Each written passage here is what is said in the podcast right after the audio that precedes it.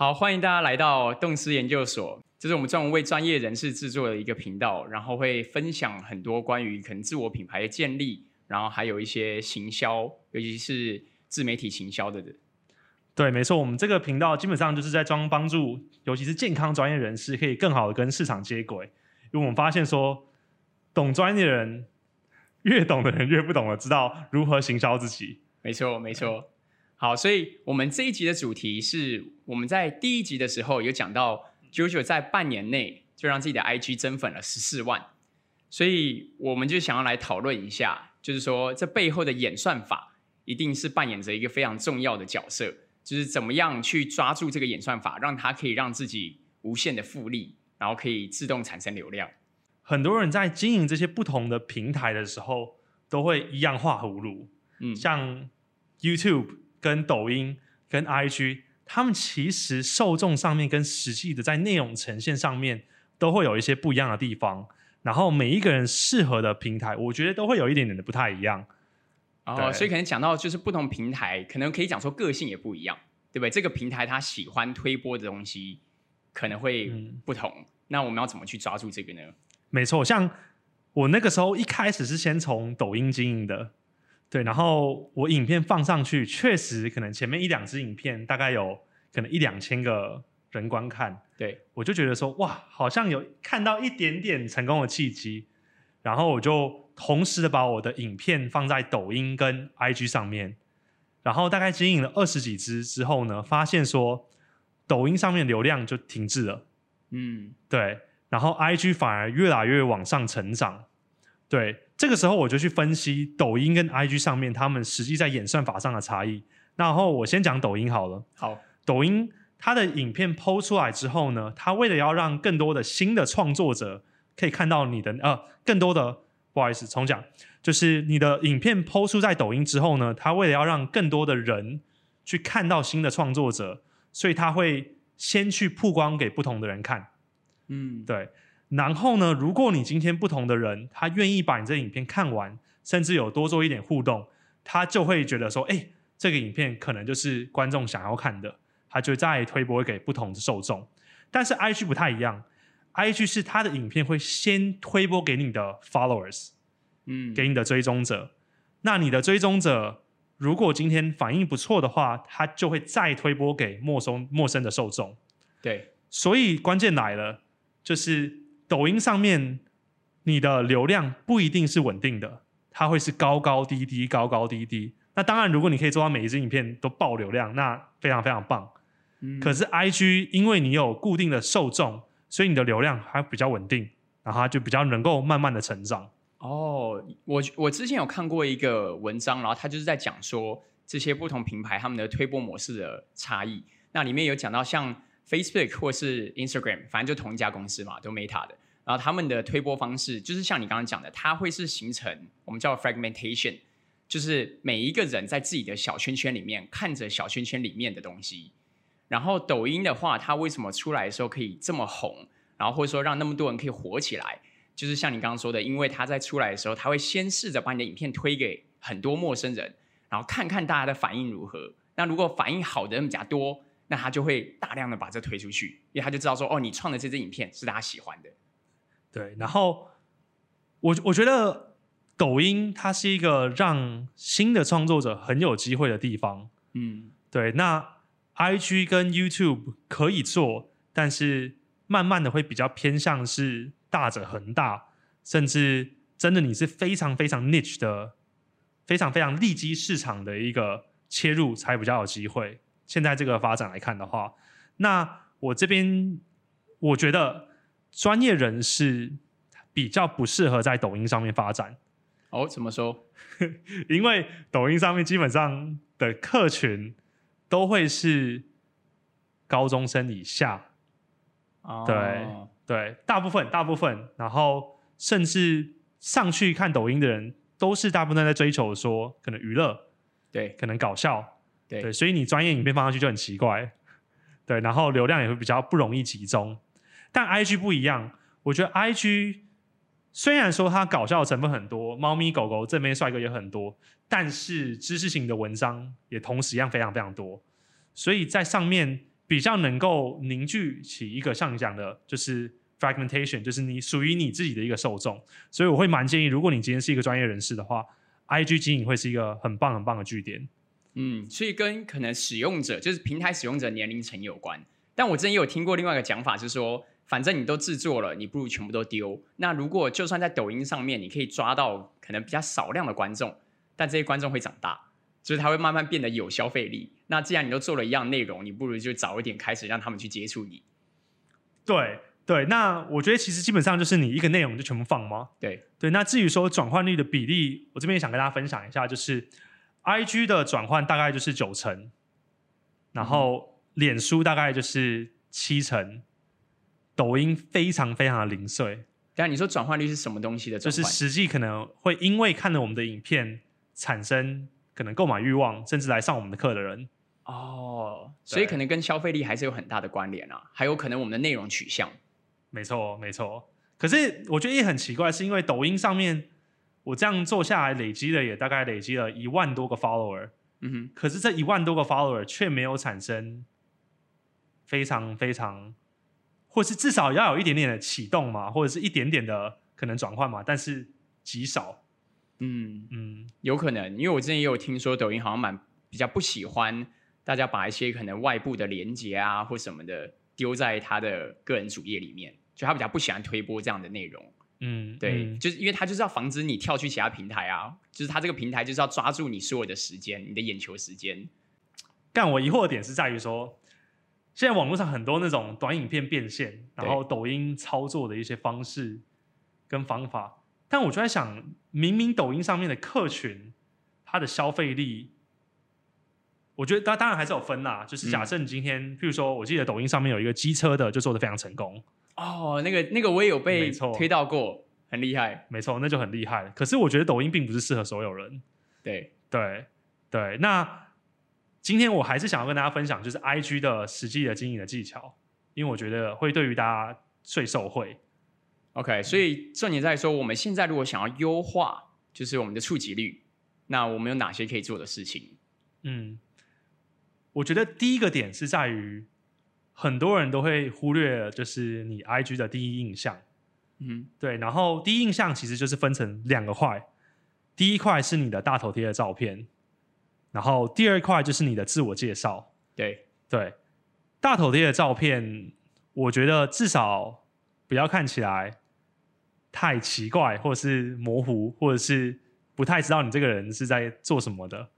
对，至少他要把你的形象建立起来。嗯就假设你今天是一个健身网红，那可能你就是脱光衣服，然后秀出肌肉。对，或是假设像威尔史密斯，威尔史密斯他就是背景是一个全黄色的干净的背景，然后他把他的整个人就非常非常明显的凸显出来。嗯，对，然后像自我介绍的话，我很喜欢的一种方式是，你必须要在第一句的时候就告诉观众为什么要追踪你这个频道。嗯，对，对，然后那个时候我经营的时候，因为我的内容大部分都是以健身知识为主嘛，所以我的那一句话就是：我希望你在一分钟以内掌握最底层的健身原理。对，那这样观众一跳到我的这个频道，他就可以马上知道说，哦，如果他追踪我这个频道，他可以获得什么。所以，譬如说，如果你是营养师的话，也许你可以讲说，我希望可以帮助每一个人用最轻松的方式减肥，类似这样子。嗯，所以第一个就是可能清楚而且符合自己形象的大头，然后第二个就是可能一句话形容你自己，或者说一句一句话形容这个频道，对不对对，没错。？OK OK，好，那接下来呢？好，这个第一印象，好，我们先还是再回到就是自我介绍层面嘛。第一句话是为什么这个人要追踪你的频道？那很多人他其实是没有办法讲出来的。他说嗯呃，好像好像我追踪我的频道，我会分享一些文献，然后好像我偶尔又会分享我一些训练的画面。那这样的话，如果你都没办法很解释清楚的话，那更何况是你的观众要追踪，观众根本就是一团乱。对，对，然后接下来那句话写完之后呢，可以再写一下你实际，可能譬如说你的个人特色，或是你自己的一些可能训练的理念，嗯，对，然后最后再写上你现在目前 provide 的一些服务，对，嗯。可能譬如说一对一教学、研习课程，甚至商业合作，那你都可以直接私讯我。对，只不过要注意的地方是，IG 因为它的就是自我介绍的层面，它一开始如果你进页面，它只会显现前面三句，后面就是要 read more 嘛，就是你要阅读、点开，阅读更多，对但是大部分人都不会点开，对，所以你就必须要在前三句就把你想要的资讯传递清楚，所以简单来说就是不能废话就对了。就是不能废话，就是不能废话。对 OK，所以这样听起来，第一句话有点像是公司也会有所谓的 mission，对不对？大家会写这个公司它的最主要的主旨是什么？那像 Disney，我记得就是想要带给人们快乐或是梦想，对。然后像 Google 的话，我记得它就是要解决世界上的资讯的所有问题，所以他们就会有非常清楚的一个 mission，就是说我这个公司我就是要达到什么样的目的，所以可能用这个方式去想想自己要传达出去的资讯是什么。那我自己也会建议，就是如果你今天是新的创作者的话，你必须要 niche down，就是、呃 niche 就算是你必须把你的受众精准化。嗯哼，对，因为如果你今天你是一个新的创作者，然后你动能还没有起来，然后你一直又把内容东碰西碰，没有一个非常非常聚焦的点，那这样的话，焦点又更容易模糊掉，然后你又更没有办法跟这些其他大的一些创作者竞争。OK，所以一开始可能先挑选一个比较精准的市场，或者说自己最擅长、最有把握的一小群人，然后先去打到他们。对，那像我的话，我一开始的时候，因为我知道我自己就不是那种可能练健美的嘛，嗯，所以我就绝对不讲增肌减脂，因为我会觉得说，干我讲这个基本上没有说服力，然后其实也没有办法真正的跟其他这些专门在做健美或是专门在做增肌减脂的营养师竞争。没错。对，所以我就讲很多，譬如说动作的矫正跟伸展的系列。对，那我这些主题，OK，我确实得到市场的验证之后，我发现哦，好，这些确实是有流量的。我再把我的内容的可能支线慢慢的往下延伸，对，嗯可能哦，好，我去尝试一下，如果我边走路边讲一些生活上的议题，或是我去尝试一下，可能拍一些公园器材相关的议题，会不会有流量？对，那这样的话才不会东碰西碰一点点，然后把你自己的焦点全部模糊掉。但同时，你又可以透过可能其中一个主题，先去测试市场，先累积出动能之后呢，再慢慢的往下下去延伸。我不知道为什么，我觉得听起来跟健身蛮像的。就你不要一开始你就做十个、二十种动作，你就是先把最基础，就是每个面向所需求的一两个动作做好。那你做好，你累积，不管是你的动作更熟悉，然后或者是你就是有任何的改善之后，你再去尝试新的东西。所以有点像是你要慢慢去累积自己的这个效益。对，没错没错。然后，如果你一开始可能动能不够的时候，动能的意思是说什么呢？就是你可能一周只能拍个一支影片、两支影片，然后你又尝试很多不同的主题。那你这样，你可能那一个主题每一个月才轮到两三次，嗯那基本上就像你讲的嘛，一个部位你一个月练个一两次，或者一个动作练个一个部一个月练个一两次，它的成效相对就会被降低。嗯，你就没有去验证的机会，对、嗯你没有办法验证说，哎，这个主题它到底是不是适合我的，因为你根本没有时间给它发酵，你就一直在换，一直在换。OK，好，所以我们现在讲到了就是我们的大头，然后还有我们前面的，就是等于说是 About Me，就是我们的那叫什么？自我介绍 bio，哎，自我介绍，没错没错。那接下来呢？接下来我们还有什么要注意的？我觉得这一个地方会是很多人最容易忽略的点，就是如果你要经营 IG 的话，它有一个实际 IG 它上面在做的事情就是 relevancy，relevancy、嗯。relevancy 就是中文怎么讲、啊？相关性，相关性或者是近期性。嗯。我举个例好了，就是你在 IG 上面，你不太有可能看得到两三个月前的贴文，对，嗯。你要么都是看到可能这个人昨天发的东西，或者是前天发的东西，但是四五天以上基本上就很困难了。对，所以 IG 在演算上，所以 IG 在演算，一直吃螺丝，所以 IG 在演算法上面呢，它都是在推波比较近期的东西。那这代表什么呢？就是你的发文的频率必须要高。嗯，你发文频率高，甚至你每一天都有限动的时候呢，IG 就会觉得你这个是一个活跃的账户，所以它就会给你更多的红利。那发文频率怎么样才算是一个理想的状态呢？对，每一天都要发一支，每一天，每一天都要发一支。对，所以假设你今天是在拍短影片，你一周三支已经是最低标准了。理想当中就是一周七支。哇，这蛮这蛮困难的哎！我相信对大部分的人来说，尤其是有专业的人，他如果平常本来就已经很忙了，他要怎么达到可以一周七支，就每天都在 PO？对，所以我觉得这个就是大家要很仔细衡量的事情是，今天经营自媒体，它绝对不是一个在公园散步的一件事，a walk in the park 这样子，它就是必须要一周大概有两天的时间很认真的投入。所以假设你今天你一周只有一个下午就偶尔写写文章，我保证效果不会太好。嗯对，可是如果你可以固定的一周就是产出这么大量的内容，然后有纪律的完成这些事情，你的胜算就会比较高。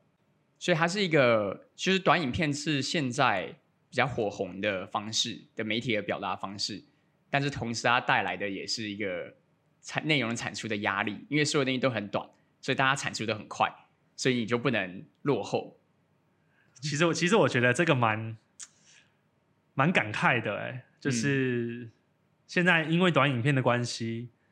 然后因为这种刺激都越来越短嘛，对。所以大家的注意力也会被拉低，对，没错，也都会下降。对，甚至我现在的目前的感受是，只要我在短影片当中试着想要稍微的认真的分享多一点的专业知识，甚至需要多一点审视的内容，流量就不会太好，嗯，因为大家就是喜欢简单、暴力、马上可以使用的东西。这是真的，就这个东西影响了其实非常多不同的层面，不只是像我们做健康或是健身相关，其实其他产业也都是。像我看到最经典的一个例子就是唱歌嘛，歌曲，然后就发现短影片让大部分的歌曲的时间也都缩短了，因为你现在大家都喜欢配着音乐，然后不管是拍 vlog 或者是跳舞，那你歌曲如果是三分钟、四分钟，然后你前面可能要三十秒才进入主旋律，那大家可能就不会用这首歌，大家就喜欢简单、节奏强、不断重复这样的音乐，因为大家把这些歌可能当做背景音乐或是配乐使用，所以大家就整个音乐产业里面，大家制作歌曲就越做越短，所以这个其实也跟我们的这种资讯碎片化有关，因为你资讯如果太长、太冗长、太深，你就很难传达出去了。对，其实我自己觉得我的专注力也会被影响到、欸，就是因为短影片或者 IG 它就是一个很立即的一个正向的回馈，是，所以譬如说我可能工作到一半，然后我觉得哦好烦躁，我就想要打开 IG 这样滑一下，哦，真的，现在就会觉得专注力真的是会下降，就是大家的专注力都被破坏了。嗯嗯，超悲剧的，超悲剧，所以我就要很刻意的不去开 IG 或不去开抖音，对，嗯但是代表他们成功啦，他们确实在把 IG 做的像毒品一样。对，所以好，我觉得我我再往下讲，就是 IG 的演算法包含的 relevancy 嘛，就是你的发文的频率有没有办法真正的高到 IG 会认为你是一个活跃的账户，然后你就必须要实际地盘点你的资源，尤其是你的时间资源。你在经营自媒体上面，你是不是真的想要认真经营，而不是就是半吊子，偶尔碰一下，偶尔碰一下这样子？对对。然后另外一个大家很容易忽略的，尤其像我们男生，就是排版跟美感的事情。哦，大家就是可能拍了什么就 PO 什么。对对，然后我举个例好了，如果你今天进到一个账号，你看到它的整个排版都是非常非常干净整洁的，甚至有它的一致性存在，那你会不会觉得这个账户就是比较认真经营，甚至会增加你的追踪的意愿？嗯，我觉得是会让我觉得比较认真经营，然后就看得出来，就是他是专门在做创作的，就他可能算是一个创作者，然后同时也是我可以比较清楚的知道，就是这一篇的主题到底是什么，因为他可能有标题，因为不然你短影片 PO 上去，其实，在以 IG 页面来说，你看不到标题啊，你看到就是一个小框框，一个小框框。那你点进去之前，你根本不知道这一篇这一支影片是什么，那你就不可能点啊。我觉得最简单的方式，像我们男生，嗯基本上我们没有办法去很精准的控制整体的美感，对那至少封面要一致。对，嗯最简单就是一个简单的封面，然后压制，对，你让观众看上就会觉得说，哦，你没有在胡搞瞎搞。对，所以标题至少要上去。对标题至少要上去。对，那我觉得这边你也可以分享一下，就是你那时候可能一开始经营的时候是比较以形象为主嘛，没错。然后形象经营的话，那个整个呈现要怎么样去思考？其实我自己一开始经营的时候，就像你讲，我是从图片，就是照片，就是我个人的照片，然后我主要是经营个人形象。所以差别是，如果你是要经营个人的话，最重要、最重要的一件事就是要让大家喜欢你。所以跟你的内容不一定这么有相关性。诶可是喜欢很抽象哎，喜欢抽象这个要怎么量化？所以我们还是可以去想想看，其实有蛮多心理学的研究里面都有去探讨说，怎么样让别人比较容易喜欢你。那从心理学来看的话，我看到一个新的一个陌生的对象，我大概四秒内我就已经判断出我喜不喜欢他了。当然不是你有意识的说哦我好喜欢他，不是这样，而是你的你的大脑内就会决定说你要不要继续看这个人。所以我们可以去观察到很多一些大家都喜欢的一些共同点，像第一个就是干净整洁，大家都喜欢干净整洁，然后大家比较喜欢阳光、开心的画面，大家喜欢可能大自然，所以这些是有共同点的。那我们在经营的时候，其实就可以专门去抓这些共同点，然后再去拍照啊，再去生产这些内容。嗯，哎、我觉得，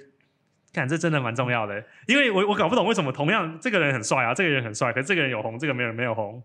所以如果这样拆分的话，就会比较有有迹可循了。对，当然你呈现出来的一些个人的感受也有很大关联，就是因为你如果是想要做形象，我觉得这个可能到时候我们可以再开一支新的新的一集，因为我们在做个人形象建立，那你如果是走就是可能让大家喜欢你这个人，而不是专注在你的专业的话，这其实走路线不一样。所以像很多人他可能以教练来讲，他也许会想要当一个网红，他喜欢就是大家注意他的形象，注意他的外表，他可能会想要接业配，然后或是拍出自己的可能练得很好的身材。那这个经营模式其实跟专业的经营模式，我觉得是不太一样的。但我觉得这超有道理，因为 因为你练得出好身材，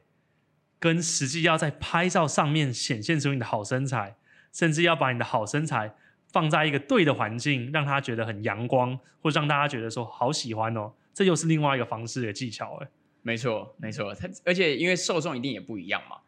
对啊，所以大家也可以去想想看自己平常喜欢关注什么样的账号，或是关注什么样什么样的内容，可以先从这个东西下手。嗯，不是有时候就是 可以去看你的那个搜寻里面是 都是正妹，然后呢，然后那自己如果不是正妹的话怎么办？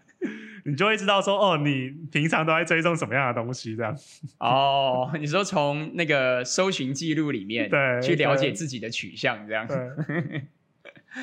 好，我我们先回归专业好了，因为我觉得刚刚讲的东西，如果不另外开一集的话，其实讲不完。对，所以我们最前面讲到，就是我们一进入这个页面，其实我们就已经有非常多可以做的事情，我们都还没有讲到就是实质的内容产出。光是你怎么去建立这个账号，对不对？从我们的大头，从我们的就是个人简介，然后从我们的封面，然后上面一定要压上标题，因为不然的话，以现在的短影片来讲，他们其实都不是非常的推，就是搜寻这件事情。所以你一定这个标题一出来，就要让人家看得出来，哦，你这支影片到底在讲什么？没错，前三秒，假设你在前三秒你没有办法抓住你的观众的注意力，你的影片再好也没有屁用。嗯，对，因为你前三秒，哇，这在讲什么？划掉，对，那你后面的内容的铺陈根本就不会有人看。嗯，哎、我有发现，就是因为像短影片，它基本上都是一分钟嘛，可能长一点一分半钟，很少人会做就是很长的影片。那因为这些影片比较短，所以你的情绪在一开始就要给很足。所以我发现，在短影片里面，大家一开始就要就是很爆炸，一出来就是哇天哪，怎么会这样？然后或者是说，哦，这个资讯真的是太令人冲击了，就你一出来的时候，就要让人家就是哦，真的吗？什么东西好冲击哦？就你一开始就要直接很强的把这个情绪输出出去，因为你没有时间铺陈，你没有一个时间讲故事，因为你只有一分钟。所以这个是，也许之后我们在讲内容的时候，也许可以再再来多分享。我觉得这个蛮好，就是前阵子我有一个健身房的朋友，他去给我看他做的短影片，对，然后他一开头就是他的公司的形象的那个小小短片嘛，对，就是他 logo 跳出来啊，我就想说，你不把这个 logo 拿掉，没有人在乎你的这个 logo，完全就是让消费者划掉的第一个关键。你说影片刷，就是我们在正常刷短影片的时候，可能往往下滑，然后一滑出现一个 logo，大家可能就已经受不了了。对，他会在前三秒的时候放他的那个开头，对对对，他的公司形象的开头才实际的进入正进入正片。哦，这个其实我觉得不止短影片诶，我觉得 YouTube 也越来越有这个趋势，也不是说越来越有，我觉得大家已经在做这件事情了。就是你先给一小段的内容，然后才是片头，然后才是进入主题。因为你一开始先给片头的话，你已经浪费掉最一开始的那个三秒、七秒这样。我觉得现在观众的注意力越来越被分化，嗯，那你只要没有办法抓住眼球，你后面讲的东西再精彩都没有屁用。对，嗯，对，所以很多人会觉得这些媒体的这种走向可能是大家不乐见，尤其是很多有专业的人会觉得说，哇，我都没有办法好好传达我们的专业。但也不得不说，其实这就是自由市场。对，现在大家就喜欢这个。那你不顺着市场，跟着市场做，那你就很难很难传达出你的资讯，很难传达出你真正想表达的理念或是内容。对对，这个跟我们第一集有扣合到，就是先静下心来，把自己忘掉，然后先去思考市场想要什么，然后整个自媒体的趋势跟现在目前的操作方法是什么，再去加上你的专业。才有办法更有效的传递出去。好，所以刚刚其实跟我们分享了很多，是我们在制作内容之前，我们就应该先顾好的事情。那这些都是非常简单就可以做到，然后就可以试着去提升我们触及率的方法。没错。那我觉得这一期，如果你今天要 take away 一件事情的话，就是假设你今天要经营自媒体，请好好重视它。因为如果你今天不把你的时间资源很正式的投入的话，那你的胜算就会低很多。嗯，所以它就像任何任何专业或者说任何事业一样，你就必须要有高投入才行。嗯嗯，好，那我觉得我们今天这集就到这边，后续的话我们再分享更多关于实际自媒体经营的方式。好，没问题。那大家如果喜欢我们这集的内容的话，也可以帮我们按赞分享。然后有任何问题，或是不管是对自媒体，然后或者是个人品牌，也都可以留言让我们知道。